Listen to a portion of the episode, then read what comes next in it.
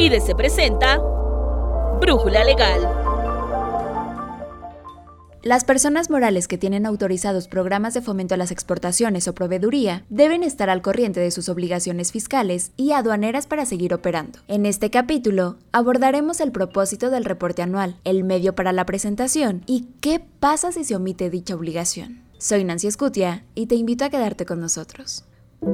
Nos encontramos con la editora de la sección de Comercio Exterior de IDC, Irene Vega. Estamos en mayo, mes de los reportes anuales de Comercio Exterior, y qué mejor que nos hables de esta obligación. Para empezar, platícanos sobre quiénes son las personas que deben cumplir con esta obligación. Buenos días, Nancy. Por supuesto, las personas que deben cumplir con esta obligación son las personas morales que tienen autorizados por la Secretaría de Economía un programa IMEX, un programa de empresa altamente exportadora, que son las conocidas como las ALTEX, un programa de empresa de comercio exterior, que son las ESEX, o un programa de promoción sectorial, las PROSEC. Irene, ¿cuál es el propósito del reporte anual de operaciones de comercio exterior? El propósito es informar a la Secretaría de Economía de las operaciones realizadas en el año inmediato anterior. Ventas totales, total de exportaciones, total de importaciones, la balanza comercial, etcétera. Que en este año 2023, a esos contribuyentes les corresponde dar a conocer las operaciones realizadas de 2022. Nancy, es importante señalar que con la información que presentan las empresas IMEX, las Altex y las ESEX, se determina si cumplieron con los compromisos de exportación que tienen ante la Secretaría de Economía. Esto para seguir operando el programa de que se trate. Es decir, las empresas IMEX deben comprobar que mantienen anualmente ventas al extranjero por un valor superior a 500 mil dólares o su equivalente en moneda nacional o bien que facturan exportaciones cuando menos por el 10% de su facturación total. En el caso de las empresas con constancia Altex, en la modalidad de exportadoras directas, ellas deben demostrar exportaciones por un valor mínimo de 2 millones de dólares o su equivalente en moneda nacional, o bien que exportan cuando menos el 40% de las ventas totales. Y las exportadoras indirectas deben demostrar ventas anuales de mercancías incorporadas a productos de exportación o exportadas por terceros por un valor mínimo equivalente al 50% de sus ventas totales.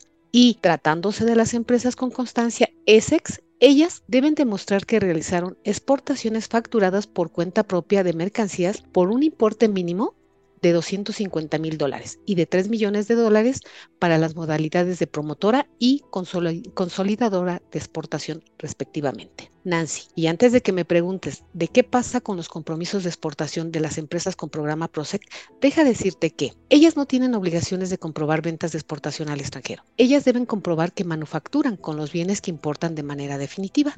Exactamente, ¿cuándo deben presentar dichos reportes? Las empresas CIMEX, Altex y ESEX deben presentar dicho reporte a más tardar el último día hábil del mes de mayo. Esto es, el límite que tienen para este año es el miércoles 31 de mayo. Irene, en un principio señalabas que también las PROSEC deben presentar dicho reporte. ¿Ellas cuándo tienen que exhibirlo? Ellas debieron presentarlo en el mes de abril, así es. Sin embargo, todavía tienen hasta el último día hábil de junio para exhibirlo. Ahora bien, las CIMEX que cuenten a su vez con programa PROSEC, ALTEX o ESES o en este caso IMEX con, con, estos tres, deberán presentar el reporte anual de operaciones de comercio exterior a más tardar el último día hábil del mes de mayo. ¿Cuál es el medio de presentación del reporte para dichas empresas? Ello es directamente en la plataforma de la Ventanilla Única de Comercio Exterior, conocida como la UCEN o Ventanilla Digital. ¿Y qué sucede si dichas empresas omiten presentar el reporte? Interesante pregunta, Nancy. Quienes omitan su presentación a más tardar el último día hábil de mayo estarán ante lo siguiente. A la CIMEX les será suspendido el beneficio de importar temporalmente las mercancías autorizadas en el programa en tanto no se presente el reporte. Ojo, si para el último día hábil del mes de agosto la empresa no ha presentado ese informe, el IMEX quedará cancelado definitivamente a partir del primero de septiembre. A las PROSEC que omitieron presentar el reporte anual de operaciones de comercio exterior en abril, a ellas les fue suspendido automáticamente el programa a partir del primero de mayo y no podrán gozar de sus beneficios hasta que no lo presenten, que como ya se comentó, tienen hasta el último día hábil de junio para exhibirlo. Y si tampoco lo presentan, entonces el programa PROSEC perderá definitivamente su vigencia. ¿Y qué pasa con las Altex y las ESEX?